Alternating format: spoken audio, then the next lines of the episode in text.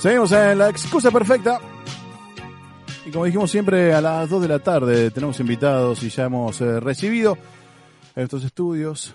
Eh, estamos contentos de que estén acá primero y principal. Así que le vamos a... ¿Qué querés? Dos cosas. Primero, te quiero decir que estoy muy contento de la presencia de ellos, también obviamente de los obsequios que trajeron, estoy muy emocionado, pero por otro lado también estoy ofendido, Nacho, porque tenemos acá presentes en el estudio a DC Comics y a Marvel, tenemos a Batman y al Hombre Araña y se lleva muy bien. Se quiere mucho y eso me da una bronca. Yo en la posición de ellos estaría con el cuchillo así para matar al otro, pero veo que se quiere mucho. Vamos a darle la bienvenida a la excusa perfecta a Fede Echeverry, a eh, Leo Ferrari eh, de Antares y de Echeverry. Bienvenidos muchachos, ¿cómo andan? Muy bien, contentos. Gracias. Bien, muchas gracias por la invitación. Gracias por venir, gracias por venir. Más allá de lo que él decía, que trajeron acá para que degustemos un poco todo. Eh, aparte estamos festejando el IPA Day, se viene festejando hace un tiempo, eh, por eso que los invitamos. Todo quedó claro. Todo craneado. La producción sabe. la producción- cuando invita, el otro día invitamos un, eh, hicimos un llamado con un economista, el, justo arreglé- el, el Estado arregló con los bonistas extranjeros. Ahora bien, ustedes es el IPA Day. Y mañana no sé quién tenemos, pero vamos a que nadie, que nadie nada raro. Che, bueno, para arrancar, vamos a hablar un poquito de, de cómo le están pasando. Eh, venimos de una complicación importante, estamos todos eh, con el medio de la cuarentena. Eh, ustedes, digamos que les ha afectado, como cualquier eh, empresario que tenía eh, todo en camino, se frenó todo cuatro meses. ¿Cómo ven esta em- empezada de salir de, de- de la, de la cuarentena? ¿Empezó? ¿Arrancó? ¿De a poquito? Y sí. Eh, bueno, lo- las primeras semanas eh, post eh, cuarentena fueron Sí. terribles porque a nosotros, eh, hablo primero en nombre del sector, ¿no? de cervezas artesanales de Mar del Plata, después por ahí podemos hablar un poco de, en mi caso de Antares, pero es como que se nos terminó el negocio de un día para el otro. Eh, el, más del 90% de la cerveza que producimos en Mar del Plata va a, a bares y restaurantes y se cerró todo. Sí. Y bueno, si a nosotros nos hubieran dicho que íbamos a vender el 10% de un día para el otro y los clientes que te deben plata no te pagan más porque no tienen de dónde hacer caja, te parece que es un armagedón, que lo es, y decís, nos morimos todos. Pero bueno, el ser humano, viste, la naturaleza siempre encuentra el camino. Y, y bueno, si bien la situación hasta hace tres semanas seguía siendo muy crítica y, lo- y sigue siendo difícil, no hubo mortalidad todavía entre cervecerías, lo cual es sorprendente, un poco porque, bueno, si nos hubieran pintado esta película antes, eh, nos la imaginábamos más terrible. Y, y bueno, así que hoy lo vemos con. Hoy vemos el vaso medio lleno. Hace tres semanas nos permitieron abrir Sí. de 4 a 7, ahora eh, unas horas más, así que bueno, por lo menos la rueda está girando un poquito, ¿no? Fede, ¿me ayudás? No, y, y más teniendo un producto que, por ahí vos tenías una producción, que es un producto que tiene una vida, una vida útil. O sea, no es que por ahí podés meter, no sé, en la heladera que tenés carne, no sé. eh, pero Claro. me imagino que la cerveza, la cerveza tiene también una vida útil, que si no la podés guardar tampoco para, para Eh, antes de envasarla tiene una vida útil muy larga, porque estando en un tanque a cero grados como la guardamos nosotros, eh, puede estar muchos meses. Una vez envasada ya sí tiene una vida útil limitada. Sí, tal cual. O sea, nos agarró todos de, un día para otro, como a todo el mundo. Por suerte, como dice Leo, mucha cerveza en los tanques. La mayoría de los cerveceros artesanales vendemos la cerveza en barriles, ¿no? Eh, lo que va a góndolas era, antes de la pandemia era muy poquitito. Había, no sé, creo que el 10% de las fábricas que llegaban a góndolas. Y hoy, bueno, en- nos tuvimos que reacomodar, adaptar y salir a conocer un nuevo mercado, pero la gente respondió, ¿no? Hoy hay, por suerte, ¿no? Que hoy podemos probar un montón de cervezas artesanales que, que están en latas o en botellitas que antes no teníamos acceso. Así que lo bueno para los que consumimos cerveza artesanal es que podemos conseguir cerveza de nuestros amigos en, en cualquier lado, ¿no? Entonces, eh, por ese lado creo que al sector eh, va a salir fortalecido porque sale con, un nuevo mercado. Vamos a las góndolas que antes no estábamos y me parece que es bueno para los productores de cerveza y es bueno también para los clientes que eh, se pueden llevar una lata a su casa, eh, que antes de la pandemia no lo podía hacer, ¿no? Sí, yo creo que esas cosas eh, positivas de la, del- de la pandemia vinieron para quedarse. ¿no? Me parece que eh, más disponibilidad de cervezas artesanales de calidad envasadas, eh, más eh, comercio electrónico, eh, más venta directa, que por ahí cuando vos la tenés, no digo que era re fácil, pero bueno, la tenías más fácil, decir, bueno, hago mi cerveza, la meto en barril y la llevo al bar, al tener que buscar otras alternativas, esas alternativas que eran más difíciles de conquistar, ahora se quedan, estamos se- seguros que, viste, decir, bueno, qué fácil que es comprar las cosas por eh, Sí, inter- online. online, bueno, no lo, no lo abandonás más, ¿no? Eh, voy al chino a la vuelta y ahora tengo cinco cervezas artesanales diferentes, bueno, también es un hábito que no lo vas a abandonar. Entonces, eh, como esto es algo pasajero que va a demorar mucho, pero bueno, pero, pero va a pasar, entonces, bueno, el vaso medio lleno es ese, que nos va a dejar cosas positivas. Y como empresarios, como creadores, los puso más creativos todo este momento de la pandemia, además de ponerle que estar innovando ahora con lo que era venta online, que por ahí antes lo tenían más abandonado. ¿Están como pensando más est- estrategias distintas a futuro? En el caso nuestro sí, totalmente. Eh, creo que tenemos mucho más trabajo que antes de, de la pandemia, ¿no? Sí. Por lo menos lo, que, lo que me toca a mí, digo, eh, bueno, llega la pandemia, queremos, de- viste, eh, replantear algunas cosas, pero al final viene un torbellino de cosas nuevas para hacer que no tuvimos tiempo de, de nada, ¿no? No paramos un segundo. Y eh, bueno, sí, lo que es eh, la comercialización bajó, como dijo Leo, Sí. un 95, a nosotros un 95% hasta que empezamos a, a hacer algunas latas. Eh, pero nos ayudó también a planificar otras cosas, eh, a proyectar otras cosas. Nos concentramos también en, en- en algunos estilos, algunos productos. Sí. Entonces, bueno, cuando el post pandemia vamos a salir mejorados, creo, que la mayoría, ¿no? Sí, y creo también, eh, bueno, en, en nuestro caso, ¿no? De Antares, que el 70% de la cerveza que hacemos la comercializamos a través de los, los bares de la marca. Bueno, durante todos estos meses tratando de imaginar escenarios... eh, Nuevos escenarios. No, y en los durante, ¿no? Bueno, el, el delivery que nosotros decíamos, no, delivery no vamos a hacer, ¿viste? Dejate hinchar, ¿viste? Las motos paradas, queda feo. Por ahí le, le llegan las papas todas gomosas a la gente. Bueno, te- y, Hay que ponerse y- y nuestros ahora. clientes dicen, no, tenemos que hacer un delivery, lo tenemos que hacer bien.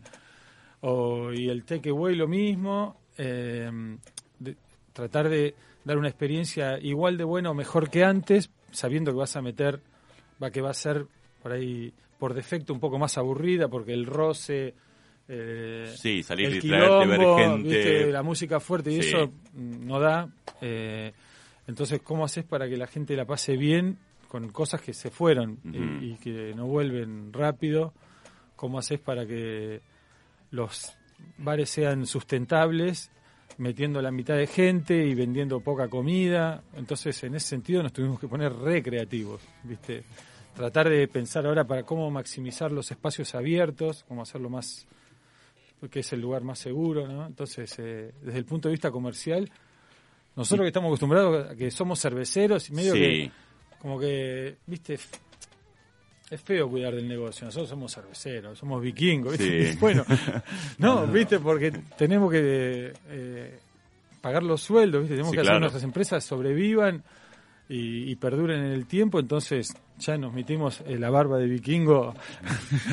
no, y nos pusimos a trabajar más en, en desarrollar eh, cosas eh, alternativas comerciales que hagan que, que nuestras empresas Claro. sigan vivas. Porque en el caso mío, yo soy cervecero viejo de concurrir a lugares y más allá de el gusto por la cerveza o de la salida en sí, eh, la cerveza para la- muchos de los marplatenses es una experiencia ir a una cervecería. ¿Cómo se puede replicar esa experiencia o de qué manera la podríamos volver a, a traer al, al- al día a día de nuestro, de los que nos gusta ir a esos lugares? Sí, tal cual. Eh, los marplatenses nos acostumbramos a la tardecita, ir, eh, Sí. viste, no vamos a un café, a una reunión. No, nos vamos a una cervecería, el Happy, a, a, viste, a comer unas papas y a tomar una cervecita. Bueno, hoy, eh, por suerte, está volviendo de a poquito con todos los protocolos, los cuidados. Eh, como dice Leo, hay que eh, ingeniársela para que en espacios abiertos la gente pueda estar también sin pasar frío y pueda pasarla bien. Pero también está la opción hoy de que una latita es una pinta, ¿no? Entonces, eh, bueno, eh, la puedes tener en tu casa. Entonces, eh, si no te animás a ir al bar, Sí. eh, lo puedes hacer en tu casa con tu familia, ¿no? Eso también es, es algo que hablábamos recién de la positividad de algunas cosas de, de la pandemia. Quiero saber, eh, el sector que los nuclea a ustedes, el de los cerveceros, ¿cómo es? ¿Está compuesto por todos? Porque para mí yo los veo y son como la Liga de la Justicia. Me ponen Cheverry y Antares, son la Liga de la Justicia de la cervecería, algo que yo amo.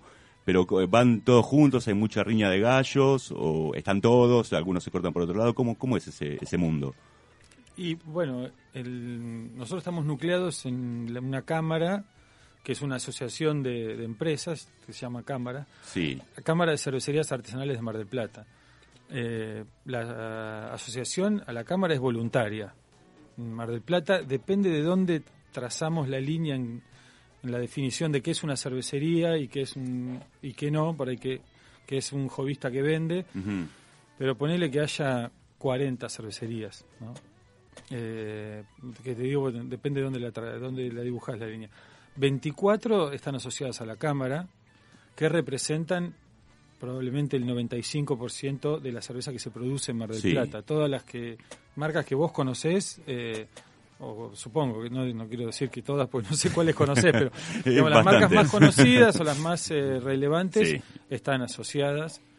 Y somos un grupo heterogéneo, obvio, pero tenemos un hilo conductor que es la pasión por la cerveza y que vivimos de esto, entonces eh, a la hora de trabajar trabajamos por consenso, no vamos a pensar lo mismo todos de todo. claro. Y entonces, bueno, vemos cómo nos ponemos de acuerdo. Porque si hay algo que aprendimos es que nos tenemos que poner de acuerdo, porque si vamos a ir a pedirle algo a la ciudad, lo vamos a lograr representando un sector, no como marcas individuales. Así que siempre hay un poquito de puterío en lo comercial. Che, me soplaron que Fede está ofreciendo cuatro por uno de la Han. ¿Qué sé yo? Y bueno, Nunca yo pasó, no nunca sé. O, ¿viste? A mis amigos los. Extendiste el happy hour media hora y no avisaste. Pero esas son cosas naturales. Me parece que eh, en eso no. Yo por- no, no busco unanimidad. Creo que como cámara no la tenemos que buscar. Tenemos que buscar empujar juntos del carro. No, No, algo muy importante, que en la Cámara eh, no hay acuerdos comerciales. No existen los acuerdos comerciales. O sea, nadie se pone de acuerdo comercialmente con nada, ni para comprar insumos, ni para decir a qué precio cada uno vende su cerveza. Eso es total libertad. de Sí, está prohibido los- en el estatuto. de- Nosotros Sí. somos fundadores y dijimos, esto no Que se va a hablar claro, porque si no nos No, vamos la- a matar. Lo que hacemos en la Cámara es trabajar eh, en tres grandes frentes, que es la protección del sector, eh, tr- tratar con organismos públicos, eh, municipales, provinciales y, y nacionales, promocionar la categoría, ¿no? que mucha más gente conozca qué es lo que hacemos, conozca mucho más de estilo, educar, concientizar y demás. Y eh, lo que es la promo- promoción, protección y calidad. Buscamos que elevar la calidad de la cerveza artesanal de Mar del Plata a través de conocimiento, básicamente, ¿no? Cursos, vinculaciones con la Universidad Nacional y demás. Así que trabajamos en esos tres frentes, básicamente, eh, que no tiene nada que ver con lo comercial. ¿no? Entonces, eso... Queda, queda a criterio de cada uno. Sí, sí, y lo que evitamos es un montón de, de peleas. Claro, agarrarse las mechas por todo. Claro, sí. Siempre cuando hay plata de por medio hay, alguna, Sí, hay sí. algún problema. Entonces, no trabajamos en temas comerciales y nos concentramos realmente en las cosas que creemos que puede elevar la calidad y eh, el posicionamiento de la cerveza artesanal de Mar del Plata. Eh, con todas las personas que venimos hablando, siempre sale esto de me encontré que tenía mucho más tiempo que lo normal. Yo creo que en el caso de ustedes, eh, ayer hablamos con músicos y toda la semana siempre surge esto de eh, ¿qué más hiciste? Digamos, porque aprovechaste por ahí, tenías más tiempo. Pero en el caso de ustedes por ahí fue empezar a replantearse el negocio o tuvieron tiempo de decir, che, ahora que tenemos, no sé, por delante, por menos un mes, en un principio uno dijo, bueno, son 15 días, ¿no? Terminó siendo casi 5 meses, por ahora.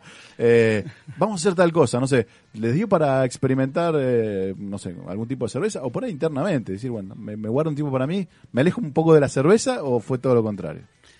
No, bueno, en mi caso, eh, la primera semana que me encontraba perdido, que no sabía qué hacer, me tenía que quedar en casa. eh, Leo me enseñó a hacer panes de masa madre. Ah, muy bien. Eh, Con levadura de cerveza. trajo su primer, su primer pan de masa madres, así que estuve ahí, sí, esos 15 días eh, metido básicamente en aprender cómo, cómo fermentar la harina. Y sí, después Eh, por suerte tenemos equipos de homebrewers. Yo personalmente tenemos uno en, en, la fábrica que le dimos con todo. Sí, sí, experimentamos un montón de estilos de cerveza. Leo, hoy cocinas también hoy. Hoy cocino, sí. Ahora, bueno, tenemos también un equipito que es eh, el, una réplica del que yo usaba en, en mi casa. ¿De hace- cuánto? ¿De 20, de 50 litros? ¿Cuánto, Eh, cuánto es? ¿De ¿Cuán homebrew? De, de 100 litros. De 100 litros. 100 litros para sacar máximo. Eh, así que bueno, sí, eh, yo, me- eh, viste que el miedo paraliza. Las primeras semanas tenía tiempo y, y a mí me paralizó un poco las primeras semanas. Después encontré la forma de, de- la verdad que tengo una rutina bastante agitada ahora, eh, digamos, me trabajo tanto, tengo tanto trabajo como quiero y viste que decís, uy, qué bueno si tuviera tiempo. Yo cuando voy de vacaciones me fumo dos, tres libros por semana. decís, ¿cómo voy a leer? Bueno, pero cuando las primeras semanas ni siquiera me, me, me daban ganas de leer, viste que es algo que me apasiona. Y hice eso, hice, hacía pan de masa madre todos los días, una cosa como que me sumergí en la panadería. Eh, así que bueno, Durante pri- esos primeros 15 días, por poner un ejemplo, Leo, ¿tuviste mucha angustia? Porque hablabas recién del miedo.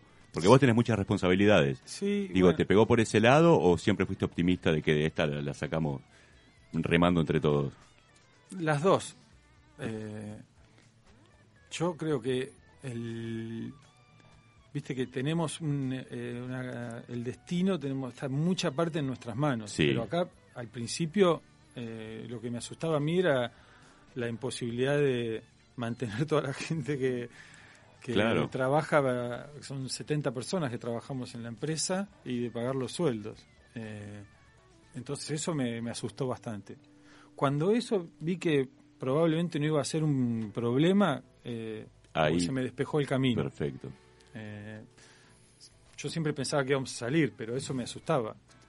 Porque ya estuve ahí. Sí, en el claro. 2001 yo tenía una cervecería. Sí. Entonces me daba un déjà vu, viste que estuvimos en aquella época por ahí debiendo meses de sueldo. Eso, no, viste, una cosa, te lo fumás de una manera cuando tenés treinta y pocos y otra cuando tenés 50, como tengo ahora, viste, pesa más. Eh, ¿y, y vos, Fede? ¿Te pintó el miedo, la angustia o no ser...? No, sí, a ver, la, la incertidumbre te da, ¿no? Un poco de, de esa ansiedad, te da miedo. Eh, lo mismo que Leo, no sabíamos, porque de un día para otro se cortaron las cadenas de pagos, todos lados. sí, los bares cerraron. Y no solo por ahí tenés la responsabilidad de la gente que trabaja con vos en la fábrica, sino que también hay bares de, de, de la, de la misma marca. Que, no sé, Antares, no sé la cantidad de gente que puede tener. Nosotros, viste, somos una empresa chica, pero son 100 familias que dependen con un sueldo directo de nuestro o indirectamente a través de los bares. Eh, y hacer frente a, a esos costos también y ver la gente que vos trabajas que estaba sufriendo, eh, tanto como vos, esa responsabilidad y esa incertidumbre también, eh, sí, a ver, paraliza y da, Sí. da, da mucho miedo. Pero bueno, eh, caminando ya, mirándolo desde, desde De otra perspectiva, eh, bueno, sabemos que, que vamos a llegar, ¿no? Esto es- sabemos ya que va es Es pasajero. como que llegamos hasta acá, ya, viste, Sí, sí, ya, Ya sabemos ya que, bueno, tenemos la vacuna, ya, la sí. tenemos. No, no sabemos si estamos en la playa, pero ya la, la vemos, ¿no? Sí. Y bueno, vamos a, a salir con un par de balazos del agua, pero, pero vamos a salir. Sí, sí. Recién, Leo, justo citabas el 2001 como contexto político en, en aquel caso y económico, ni hablar de, de- de quilombos, pero eh, estaría bueno por ahí que nos cuenten un poco cómo es cómo fue la historia de cada una de las empresas, porque si hay algo detrás de la cervecería artesanal, yo creo que hay algo de, de- de emprendedorismo al 100%. ¿Por qué? Porque es algo que no se estaba haciendo en muchos lados. Eh, fue una idea que surgió y que me imagino que hubo que trabajarla muchísimo. Pero cómo, cuéntame un poquito de cada uno, tanto en el caso de Antares como de Echeverry, cómo, cómo fue el origen para ustedes. Creo que son una parte distinta los orígenes eh, de- de- de- del, no sí del negocio, pero sí de las ganas de empezar a hacer cerveza artesanal, que después se convirtió en, un negocio, me imagino. Pero, pero cómo fue el arranque de cada uno de ustedes. Yo creo que el ADN de la cerveza artesanal en Argentina, en general, eh, pasa por eh, el jovismo. La mayoría somos ex cerveceros jovistas. Eh, la cooperación, ¿no? la forma que trabajamos también es un, sello distintivo y la innovación, ponele.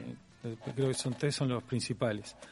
Eh, yo empecé a hacer cerveza con Mariana, mi esposa, en el año 94. Eh, e hicimos como jovistas para amigos y familiares durante algunos años, hasta que en el 97 me reencontré con Pablo Rodríguez, nuestro socio, había sido compañero mío de la facultad. Pablo y yo somos ingenieros químicos y Mariana diseñadora industrial. Y si hasta que nos reencontramos, digamos, hasta el 97, poner nos parecía un sacrilegio vender cerveza, porque si era nuestro hobby, nos parecía como que estaba mal, como vender el alma al diablo.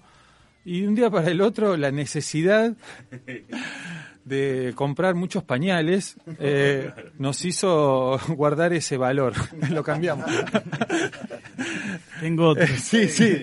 Si no me conviene, tengo otro. Así que eh, encontramos la redención en decir, bueno, vamos a poner una, empresa, vamos a vivir de intentar vivir de esto, lo cual hicimos los tres recién en el 2005, o sea, ocho años tardamos en dedicarnos full time a Antares, pero digamos, eh, nos perdonamos a nosotros mismos diciendo, pero vamos a hacer cerveza como hacíamos en casa, vamos a hacer las cosas que nos gusten y lo vamos a disfrutar como si fuéramos jovistas. Eh, teníamos ese compromiso con esa promesa con nosotros mismos. Así que bueno, ese fue el origen de Antares. Eh, bueno, arrancamos con el local de Córdoba en diciembre del 98. ¿El de Córdoba fue el primero? Sí. Estaba, hubiese vendido el alma al diablo que era el de Bernardo de Irigoyen. No, el de Bernardo es de enero del 2007. Ah, mira vos. que desfasado en el tiempo. Sí. es que vos sos chiquito. Casi 10 años. ah, tiene 38, no jodas. Casi 10 años. ¿Y, en el caso tuyo, Fede?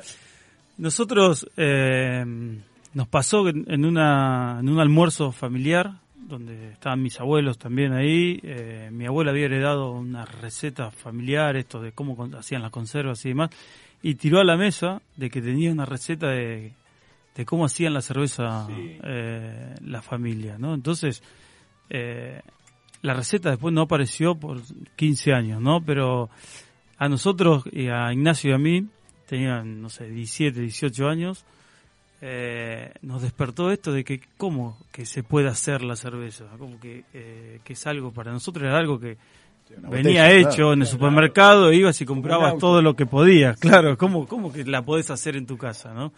Bueno, eso pasó, no pudimos encontrar ni insumos ni, ni recetas, eh, conocimos a Antares allá en el, en el 2000 más o menos, así que fuimos derecho a ver qué era lo que estaban haciendo porque era algo que, nos llamaba muchísimo la atención y queríamos hacer. Perdón que te interrumpa un segundo. Tu abuelo tiró la receta de la cerveza, pero nunca vos probaste el producto de él ni nada por el estilo, ¿no? No, no, era una receta, no, era una receta de heredada eh, y nunca le hicieron ellos, ¿no? Ah. No, no, él hacía la familia, ellos eran inmigrantes, qué sé yo, ¿no? Como hacían las conservas de tomate, viste, de algunas verduras eh, y frutas, bueno, estaba como hacían la cerveza eh, que la tengo, hoy la tenemos y, sabemos que es una fermentación espontánea, debe ser una porquería, nunca la hicimos. Eh, pero bueno, nos despertó eso, que se podía hacer. En que una familiar nació una carrera. Sí, sí, sí. No. Y como dice Leo, es algo que, que aprendes a hacer como, como homebrew, como jovistas y tiene algo mágico, ¿no? Que te apasiona, que te lleva y a veces pasás días enteros pensando cosas que tienen que ver solamente con eso, ¿no? Y nos pasa a muchísima gente y eh, nace también un grupo de, aquellas épocas de colaboración, no había insumos, entonces muchos homebrewers se juntaban, el que conseguía lúpulo lo compartía y se compartía receta y compartía experiencia y se compartía todo. Y se sigue haciendo, ¿no? Por suerte, eh, qué sé yo, yo ¿viste? ahora le puedo preguntar a Leo qué hiciste cuando te pasó tal cosa y Leo me lo va a contar. Nosotros también lo contamos, qué es lo que hacemos eh, y se disfruta mucho más también así compartiéndolo y compartir estas experiencias y así es como se crece también y como el sector hoy es tan fuerte y vos decís, bueno, parece, viste, que no nos estamos peleando, no, no, nos estamos peleando, o sea, eh, nos peleamos si, si no me atiende el teléfono. Pero, claro, sí. eh, sí, o si no me convidás a la cerveza esa claro, buenísima claro. me enteré que hiciste una Hazy IPA de la puta madre y no me trajiste. Fede, y ese, pasan esas cosas. ese sentido de comunidad que dijiste que encontraste, fue lo que te hizo cambiar, volcarte más allá del gusto por fabricar y por tomar cerveza, decís, yo quiero estar acá, esta es mi vida, te despertó como una pasión, lo que encontraste, la, Claro, sí, sí, no, pero em, lo loco es pensar de que algo que te gusta tanto hacer podés vivir de eso. Eh, había un dicho, hay un dicho que dice que eh, si te apasiona eh, eh, hacer eh, tu trabajo, no vas a trabajar el resto de tu vida, ¿no? O algo así, te empieza a pasar un poco eso. Entonces, no importa las horas que vos le dediques, no, no estás trabajando, no estás haciendo algo que te gusta y eso es lo que nos pasa a la mayoría, ¿no? Entonces, en estas épocas, como dice Leo, hay, hay poca mortalidad de cervecerías artesanales, yo creo que pasa un poco eso, es decir, eh, ninguno nos queremos bajar del barco porque es algo que amamos hacer, ¿no? Entonces, eh, vamos a soportar estos vientos y algunos más. Está Sí. en- están como en estado de gracia permanente, ¿no? Desde, desde que se dedican a esto. Es como que decís, eso mismo, estás feliz. Eh, sí, a ver, eh, te- después te terminás convirtiendo en algo, viste, de, de emprendedor tenés que pasar a, a empresario y es algo que no querés dejar de hacer nunca.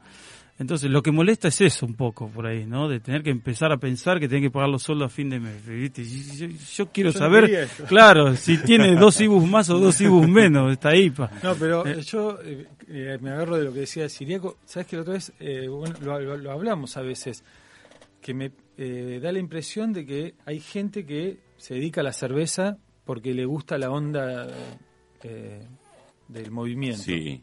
Creo que, que es algo que tira, tiene un imán, ¿viste? Es que tienen una sensación de comunidad ustedes. Claro, con, con la forma que trabajamos, por ahí hasta te diría casi inconscientemente, ¿viste? Se acerca porque lo que le tira, por ahí, si hiciéramos otra cosa, le tiraría igual, porque es más el sentido de comunidad, la forma de trabajar. ¿Cómo fueron esos primeros tiempos de dónde sacar los equipos? Eh, lo- cómo, ¿Cómo organizarte para... Claro, imagino. Claro, ¿cómo haces? O sea, para tanto, p- digo equipo, pues cuando querés, me imagino, hacer un salto en, en ca- en- en calidad, lo puedes, pero en producción, nivel de producción, necesitas caer cosas más grandes eh, o, o lugares más grandes. Eh, ¿Cómo fue para los dos esto de el escalamiento? ¿no? Empezar a pegar saltos más grandes, pues aparte tenías demanda. No es que estás diciendo me agrando porque no, tenés demanda. Entonces, ¿cómo fue esos primeros eh, eh, búsquedas de material y también de, de equipo? Bueno, nosotros que fuimos de los... eh, Los que fueron abriendo el Uno camino. de los primeros de Argentina. Claro, si no había cervecerías, no había proveedores tampoco. Entonces, bueno, teníamos que ir con el machete por el Amazonas. Y bueno, lo teníamos que resolver nosotros. Durante muchísimos años, los equipos los diseñábamos y los construíamos nosotros. Eh, no teníamos otra. Eh, inclusive durante algunos momentos nos hacíamos lo- los insumos, una, unas indiadas, nos, nos tostábamos la malta en un horno pisero, porque inclusive hasta que casi prendemos fuego eh, una propiedad por eso. Pero bueno, eh, sí, nos la arreglábamos de alguna manera. Y vos sabés que en varias oportunidades en estos casi 22 años que tenemos, decía, dijimos, bueno, basta, hasta acá llegamos, no crecemos más. Y es re difícil.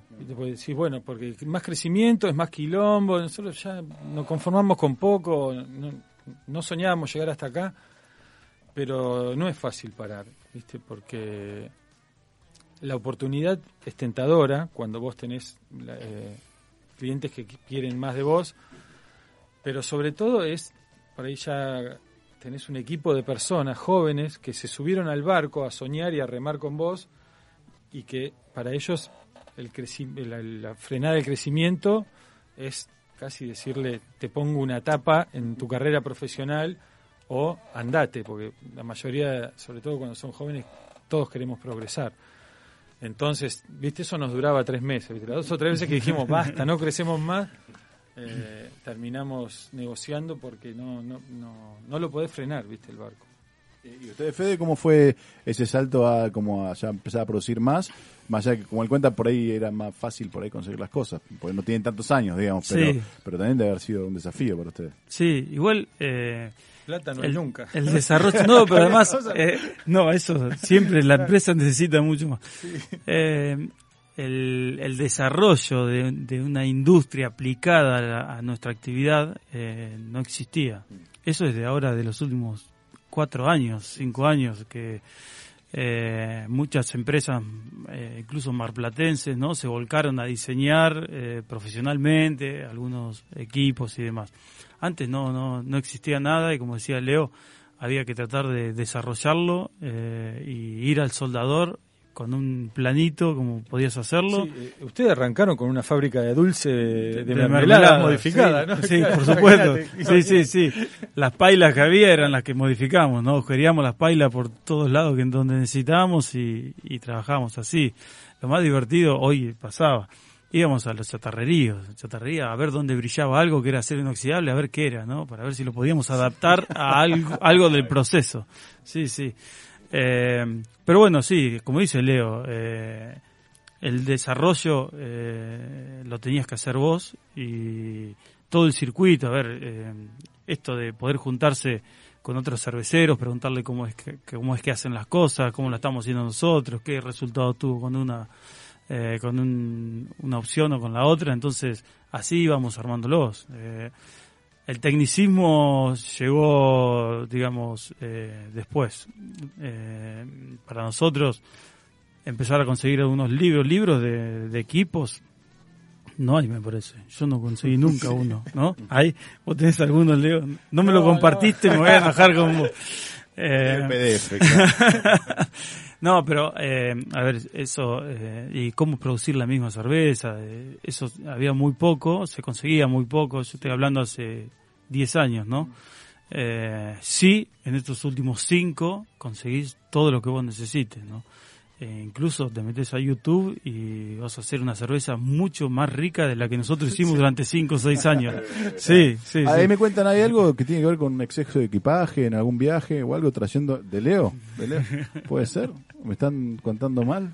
¿Que hay algo Ah, de eso? no, Manu quiere que cuente eh, de cómo empezamos, Manu, eso decís. Ah, tenía con el equipo, bueno, el primer sí, equipo. Yo trato de evitar esa historia porque la cuento tantas veces que me da vergüenza. Contalo del, Mo- contá la historia del Moisés, Leo. Cuando conocimos la cerveza artesanal, vivíamos en Estados Unidos y el que nos contagió la pasión por la cerveza artesanal era eh, nuestro mejor amigo, que era un compañero de la universidad. Y se suponía que Mariana y yo nos íbamos a quedar a vivir en Estados Unidos, pero bueno, después nació Kiara y nos cambiaron las prioridades y decidimos repatriarnos para que nuestra beba se críe con los primos, los abuelos y, y- y demás.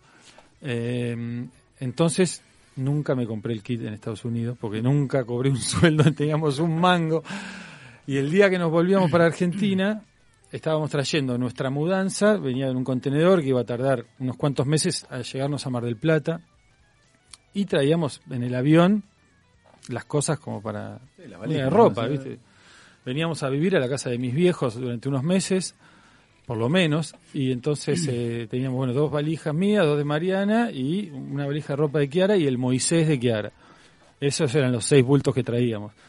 Y nos estamos yendo para el aeropuerto y cae este flaco con un bolso gigante así, con el kit. Dice, bueno, como nunca te compraste el kit, yo te regalo el kit para que cuando llegues a Argentina hagan cerveza. Y estaba el contenedor y estaban las valijas, ¿viste? Y mirábamos así. Y bueno, ¿viste? Mirando el contenedor, ¿viste? El Moisés de Kiara, el kit. El Moisés, el kit, bueno. Eh, vino el kit en el avión y el Moisés de Kiara llegó como cinco meses después. ¿Tu mujer estuvo de acuerdo? Sí, sí, sí, sí, no, los dos. Eh, así que bueno, ahí vino nuestro primer equipo para hacer cerveza, le ganó al Moisés de nuestra beba. Pero bueno, igual esa decisión no parece haberla afectado psicológicamente a Kiara porque está. muy bien, Sí, y sí. contenta. Te la va a agradecer toda No, su ahí vida. la historia sigue, Leo la corta acá, pero la historia es más larga. La historia es más larga porque a ese amigo no lo volviste a ver hasta hace dos años. No solo no, no lo volví a ver, sino que le perdí el rastro, no había email en aquel momento, o era, era incipiente, no sé, yo estaba estudiando una- un posgrado en una universidad y nadie usaba email salvo un tailandés. Yo escuchaba, iba Pong, ¿y a dónde vas? Voy a la, la sala de computadora a mandar mail. Escribí una carta. bueno, entonces eh, le perdí el rastro y un, un día, varias veces viste, yo buscaba por Google y no lo encontraba, no lo encontraba, tiene un nombre muy Eso cuando vos te viniste que era 95, 94, 94. Sí. 94. Y ahora estás hablando del 2018. Sí, poné 2014, 2015, eh, empecé a buscarlo, digo, le tengo que contar ¿qué hicimos con ese kit? Mandar una lata. Le tengo que contar, y no lo encontraba, y no lo encontraba, y no lo encontraba, y un día me desvelé, viste, hace poner, sí, cuatro o cinco años, y en ISAT estaban dando esos documentales ISATeros, había, estaban dando un documental que se llama Searching for Sugar Man. buenísimo. Bueno, Sixto Rodríguez. Sí, la historia de Sixto Rodríguez. Y dije, esto es la historia de Tim. Digo, el flaco era famoso en, en Sudáfrica, la gastó y él no supo durante tres décadas. Sí. Yo entonces dije, lo tengo que contar, le tengo que contar. Me desperté así, terminó a las tres y media de la mañana, bajé y dije, no voy a, avisé a las siete, mandé un WhatsApp, digo, no voy a trabajar. Dije, hasta que no lo encuentre no salgo de casa. Bueno, al mediodía lo encontré. Porque empecé a buscar, no, Facebook ya había buscado mil veces, pero empecé a buscar por los temas que él había investigado, ¿no? y empecé a buscar en la oficina de patentes de Estados Unidos Sí. gente con ese nombre, con el tema que él estudiaba celdas de combustible de hidrógeno. Y ahí, y ahí encontré, y ahí fue tirando, lo encontré en LinkedIn, porque en LinkedIn hay 78 Tim Patterson, ¿viste? Y bueno, y lo encontré. Y bueno, y hace dos años lo fui a ver. Y le llevaste birra, Sí, le todo. sí, es como Lo cuando- tenés que traer para acá. Cuando Sixto Rodríguez fue a Cape Town y tocó ahí. El estadio lleno. Sí, sí, así que bueno, esa es la historia un poco. Muy bueno. Gracias, Fede. No, Ahí le agregó, No muy a bien. Vos querías que no, que estabas repitiendo una historia vieja. No, No, tenía, pero siempre tenía. lo que pasa es que cuenta la primera parte, pero no cuenta el final, que es lo más lindo, ¿no? Claro. Que de repente el amigo se lo encuentra y, y le marcó la vida, le marcó la vida, le marcó a él, a su familia, ¿no? A los marplatenses, ¿no? A la cerveza artesanal de Mar del Plata. Entonces, Es el no es un dominó, detalle claro, menor. es el primer dominó que cae. Claro, Es el, sí, el sí, inicio sí. de una historia. Sí, sí, exactamente, ¿no? Bien, Porque, a Como a ustedes la, la receta esa, si tu abuelo no sacaba la Claro, receta, sí. tu abuela no anda dando Pero vueltas. pará, y a ver, no porque está Leo, porque a él le da un poco de vergüenza, pero a los cerveceros que vinimos atrás eh, de Antares, Antares para nosotros siempre fue la, la estrella. Nosotros hacíamos un aporte, teníamos que ir a Antares a ver si se parecía un poco, ¿no? Porque eh, tener un estilo cerca, bien hecho, que eh, te encamine, o sea, no podíamos sacar una cerveza que no esté a la altura de... Creo que el, el- el nivel de la calidad de la cerveza artesanal de Mar del Plata y te, me animaría a decir de- de- del país no, nos, mar- nos marca viste todos los días la cancha eh, Antares no nos dice bueno de acá de acá para Qué arriba media que sos. No. si me dijiste me ibas a regalar una IPA hoy Eh, no no pero es es, es eh, no lo digo yo solo no Igual me quedo con No, que la piedra fundacional es Tim Patterson. Sí, Le sí, debemos sí. todo Sí, a él. sí, sí. La cultura marplatense le Pero debe bueno, mucho a si Tim no era Patterson. Tim, sería otro, ¿no? Pero bueno, nos tocó a nosotros estar ahí. Muchachos, recién eh, remarcaron varias veces que una de las partes más importantes de su negocio, de su pasión, es la innovación. Yo quiero saber cómo buscan para sumar nuevos ingredientes, para que sea llamativo, no se lo buscan marketingeramente, o si yo vengo y propu- propusiese algo y dicen, no, eso es una pelotudez terrible por más que la cerveza sea buena. Si yo pu- propusiese, no sé, una cerveza de mora o de níspero, o de alguna cosa así, dicen, Sí. dan de baja la idea de toque, porque No. no, no, sería ganchero por ahí comercialmente que yo tenga una cerveza de níspero, por así decirte. No, no, no.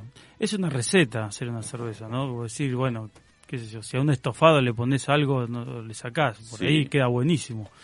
Eh, sí podemos tener una idea de qué puede llegar a salir, ¿no? Y, y en las proporciones que se pueden y qué estilo podría representar mejor. ¿Hubo alguna que no le hayas tenido fe? Decir, no, voy a innovar con esto, voy a, voy a ser de científico loco metiendo esto, esto, y te, te salió buenísima. No, a ver, eh, vos- ¿O no funciona siempre, así? siempre esperás, siempre esperás un poquitito que, que es lo que va a pasar y pasa. Es algo rarísimo, ¿no?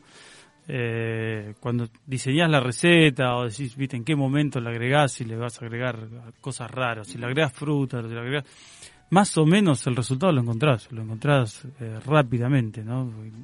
Sí, Eh, yo creo que es como que soñás un, eh, una, un- una cerveza, te imaginás el, el aroma, el color y el sabor y, y haces todo para llegar a eso. Bueno, vos te imaginaste una cerveza con mora, así, bueno, y vos te estás imaginando un color, pero sobre todo por ahí un aroma y un sabor y le vas a poner las moras que vos pensás que te van a replicar eso. Y creo Sí. que por ahí...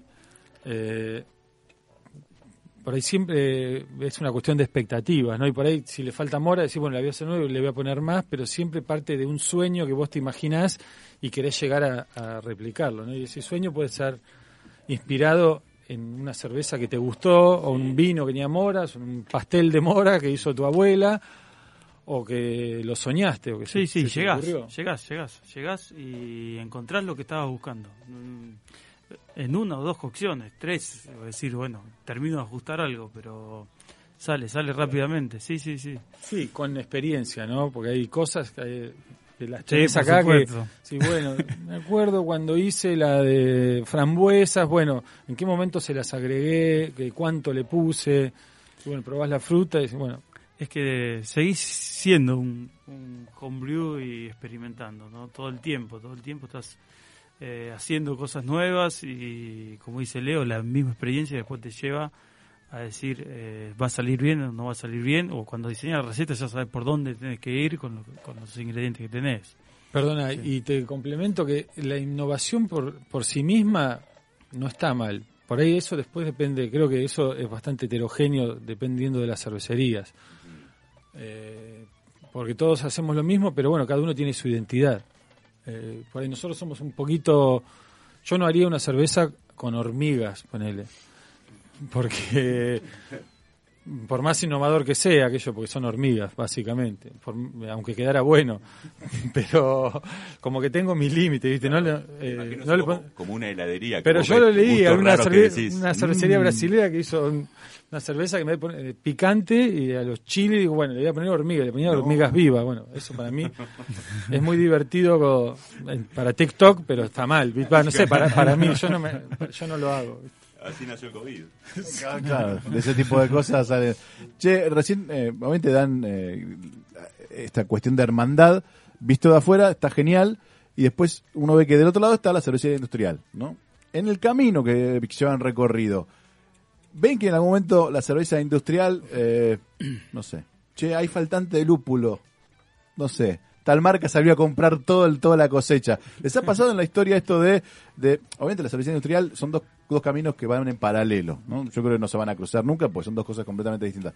Pero les ha pasado que se dan cuenta que le meten la cola en el camino, hay faltante de cebada, no sé, por una otra cuestión, ¿han notado en algún- en algún momento este camino como que No, alguien... Yo eh, no solo no lo noté, sino que estoy seguro que si un día nosotros no tenemos lúpulo y tenemos que ir a golpearle la puerta a Quilmes y decirle préstame lúpulo, nos lo van a dar. Lo que pasa es que, por otro o sea, los cerveceros, o sea, hay una hermandad cervecera que trasciende también un poco el sector artesanal, pero así como si vos le golpeamos al maestro cervecero, probablemente nos este lúpulo, están todo el tiempo los que manejan el negocio, que no son los maestros cerveceros, en el sector artesanal sí, pero en el sector industrial por ahí son más la gente comercial y de finanzas, tratando de pisotear. Eso, eso una Sí. cosa eh, no son mutuamente excluyentes. No, lo, que, lo- prestar- lo que sí pasó y, Sí, pero- y pasa eh, en el sector comercial, como dice Leo, ¿no? Vos mercado, vas, claro. vos vas a, una, a un bar a ofrecer tu cerveza y probablemente no te dejen entrar porque tienen contrato de exclusividad, ¿no? O porque las bonificaciones que reciben es imposible de alcanzar, porque ¿viste? te sacan de mercado, porque en un supermercado querés ir a una góndola y ya está comprada, ¿no? Entonces, esas cosas Sí, sí, inclusive pasa que por ahí, ponele que viene un bar, eh, el flaco quiere tener dos o tres cervezas artesanal, pero bueno, por ahí eh, Quilmes y sus marcas pseudo artesanales eh, le proveen un montón de, de rentabilidad. ¿viste? Entonces, capaz que le dicen, bueno, no me hinché, está bien, tenés dos artesanales, pero que no esté ni Antare, ni Cheverry, ni... Y le dan la listita de las que no y de las que sí. Y nosotros estamos en la- entre las que no. ¿sí? O sea, Algo habrán hecho. no, pero bueno, qué sé yo, ¿viste? Es, Algo bien habrán hecho, claro. sí, con eso pero es la, es la verdad, ¿no? la verdad que comercialmente no dejan pasar oportunidad para, para tratar de evitar que de ponernos trabas. y, Bueno, y hay, a veces eh, renegamos mucho, pero también hay cosas buenas y cosas eh, malas, ¿no? Porque nos enseña a hacer todo, todo día- todos los días un poquitito mejor también, ¿no? Eh, querés estar en el mercado, tenés que ser todos los días un poco mejor. Eh, no han bastardeado al sector tampoco. Recién ahora han salido, viste, con promociones que salen más barato que una gaseosa. Nosotros, viste, es imposible llegar en tema costos a, a eso. Después también no han ayudado demasiado en lo que es cultura cervecera, cuando, como dice Leo, viste, cuando una stout es lager y dulce, no estamos hablando de una stout, estamos hablando de otra cosa, ¿no? Entonces, eh, la gente por ahí te va y te pide una stout dulce, viste, y vos decís, eh, el estilo es otra cosa, no es, eh, entonces están por ahí llamándole IPA a cervezas que no tienen ni lúpulo, ¿no? Hoy justo en el, en el IPA Day. Eh, entonces, en ese de, generar esa cultura cervecera tampoco han ayudado mucho. Pero por otro lado, también con estas pseudos artesanales, eh, le dijeron a todo el país de que también hay cervezas especiales, que no solo era lo que se vendía durante muchos años, sino que también hay otros otros estilos de cerveza, hay eh, un, mundo nuevo y bueno, nos, nos ayudan también de alguna manera a difundir esto, ¿no? De, que existe otro otra cerveza. Sí, sí, ver que marcas, no sé, Imperial, Patagonia, todas esas marcas que dependen de otras cervecerías más grandes tengan y se empiecen a hiperespecializar, sacar cervezas por, por temporada y todo eso, habla de que ustedes están haciendo un laburo y abriendo un camino que hace que los otros digan, pues, vamos, la gente que está consumiendo también está buscando otras cosas. Y es parte de la educación que han logrado ustedes de la cervecería artesanal, creo, ¿no? Sí, sí. Eso amplía el, tamaño del tren. Se sube más gente al tren de la cerveza especiales, el nombre que le queramos poner. Y bueno, después viaja de vagón en vagón, ¿viste? Un día para en mi vagón, otro día para en el... Nosotros eh, creemos que el poliamor de cerveza artesanal está, que está bueno. Eh, sí, por eso también es que tenemos una relación eh, cooperativa, es porque no queremos quedarnos nosotros con todos los clientes todos los días. pero bueno, tenemos una relación muy cordial y, de respeto con, las personas que conocemos de las grandes cervecerías, pero nos cuesta trabajar, eh, salvo algunos temas que nos unen, como ponerle el consumo responsable de alcohol y eso, por ahí sí trabajamos juntos, pero después nosotros nos queremos separar porque nuestra demanda es siempre no le mientas a la gente, no digas que la haces en Bariloche, en una plantita, si la estás envasando en Quilme, ¿viste? No digas que es artesanal si le pones azúcar, ¿viste? O sea, no, no te disfraces de nosotros porque no sos nosotros. Y le decimos, eh, deja de lado esas prácticas comerciales de guerra mundial que tenés con las grandes marcas, no las traigas al mercado nuestro, porque, ¿viste? No, no, no, no impongas en la cerveza artesanal las prácticas comerciales esas de guerra total y bueno, y eso ellos no lo van a poder cambiar porque los interlocutores que tenemos nosotros, en definitiva, son brazos ejecutores, tampoco son los que toman las decisiones, pobre. Gente como nosotros que tiene un laburo, ¿viste? Entonces, tampoco da para pelearse. Eh, como decía Leo recién, quien toma las decisiones en, las cervecerías artesanales son los cerveceros.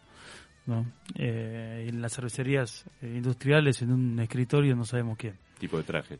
Sí, sí. Yo quiero saber. Eh, gente que toma champán. Eso sí, que no toman birra. claro, sí. Yo tengo la última de mi parte eh, que va vinculado a esto. La boca se me haga a un lado. El día de mañana se quieren retirar cada uno de ustedes, irse a la montaña. Quiero saber a quién no le venderían su cervecería. No a quién sí, a quién no. Decís, no, yo con este no, porque va a corromper mis valores, por la razón que fuere. ¿A quién no le venderías, Leo, tu cervecería? Yo, eh, si de eso dependiera el largo plazo de la gente que trabaja para Antares. Eh, no vetaría a nadie, pero me encantaría no venderla a, a a Quilmes. pero no, no, pero bueno, pero pero si es eso o que la empresa cierre, no, no, no cierra. En este mundo que te planteo no cierra, va a seguir. No, bueno, eh, sí, no, se la vendería a Bev. Están grabando, hijos de puta. ¿PD? lo mismo, ¿no?